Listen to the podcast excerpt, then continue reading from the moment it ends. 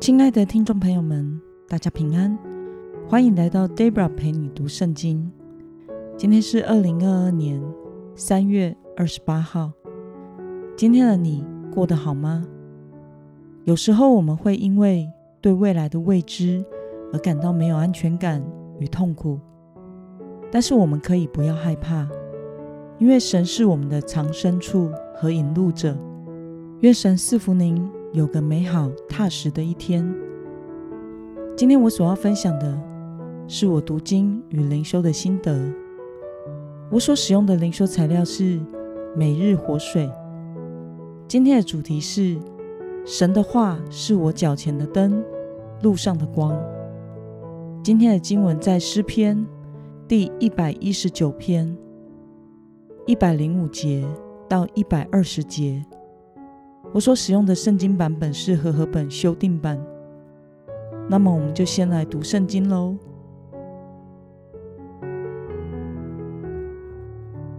你的话是我脚前的灯，是我路上的光。你公义的典章，我曾起誓遵守，我必按着誓言而行。我极其痛苦，耶和华啊，求你照你的话将我救活。耶和华，求你悦纳我口中的赞美为甘心祭，又将你的典章教导我。我的性命常在我手掌中，我却不忘记你的律法。恶人为我设下网罗，我却没有偏离你的训词。我以你的法度为永远的产业，因这是我心中所喜爱的。我的心倾向你的律例，谨守到底，直到永远。心怀二意的人为我所恨，但你的律法为我所爱。你是我藏身之处，是我的盾牌。我仰望你的话。作恶的人呐，你们离开我吧！我要遵守我神的命令。求你照你的话扶持我，使我存活，不要叫我因失望而蒙羞。求你扶持我，使我得救，时常看重你的律例。凡偏离你律例的人，你都轻看他们，因为他们的诡诈必归虚空。你除掉地上所有的恶人，好像除掉渣滓。因此，我喜爱你的法度。我因惧怕你，肉体站立。我害怕你的典章。让我们来观察今天的经文内容。诗人将神的话比喻成什么呢？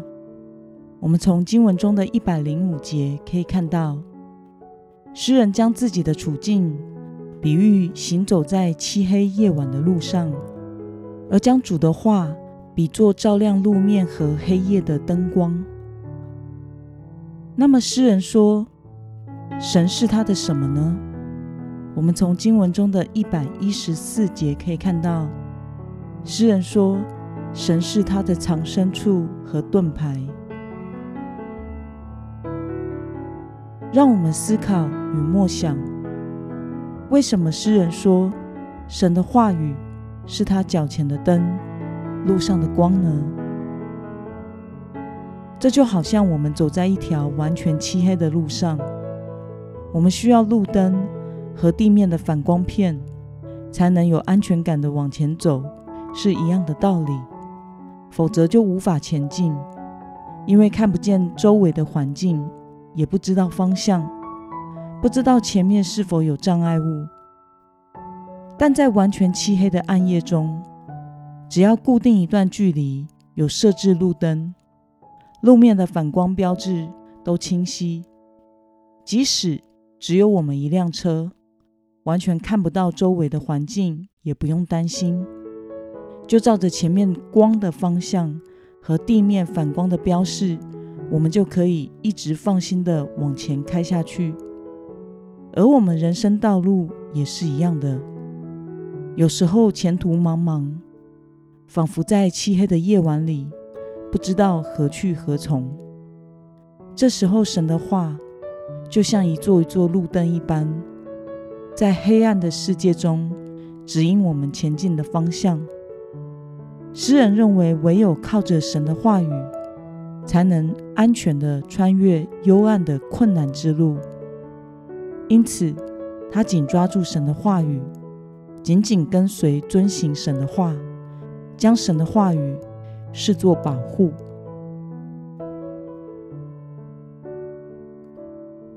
那么，诗人认为，在困难的处境中，只要抓住神的话语，就能得着保护。对此，你有什么样的感想呢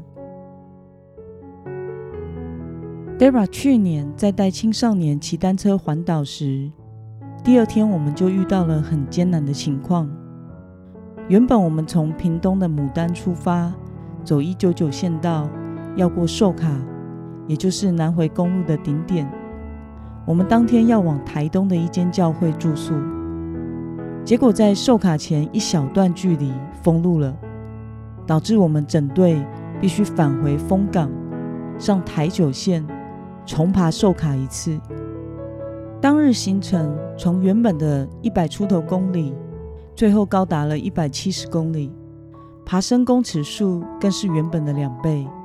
形成严重的 delay，最后的那二十几公里路是行走在完全漆黑的路上。那一天不知道为什么，路上几乎都没有路灯。我们每一台单车的车灯都开到最亮的瓦数亮度来赶路。同行的一位传道表示，他熟悉去那间教会的路，由他来带路。于是全队都跟着他。一路上，我们只能凭着对领队和队友的信任感，一台接一台的跟车，前后台的车灯照亮彼此的路，不迟疑，不脱队，努力跟着，沉住气的低头苦骑，最后终于到达了目的地。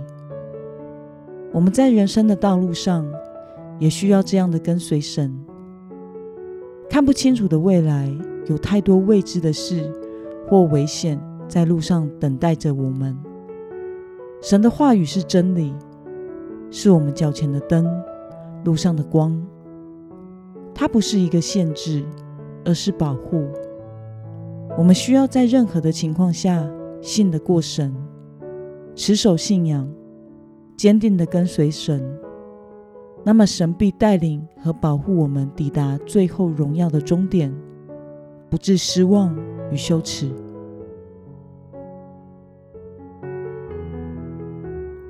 那么，今天的经文可以带给我们什么样的决心与应用呢？让我们回想过往的人生，你何时曾感觉到神是你的藏身处以及盾牌呢？为了能在神的话语的保护中面对一切的未知和苦难，你决心要怎么做呢？让我们一同来祷告，亲爱的天父上帝，感谢你透过今天的经文，使我们看到诗人对神话语的信靠。求主帮助我，能深刻的体会你的话是我脚前的灯，路上的光。求主帮助我，在任何的情况下都能完全信靠你，依靠你。遵行圣经的话语，使我不迷路，并且得蒙你的保护。奉耶稣基督得胜的名祷告，阿门。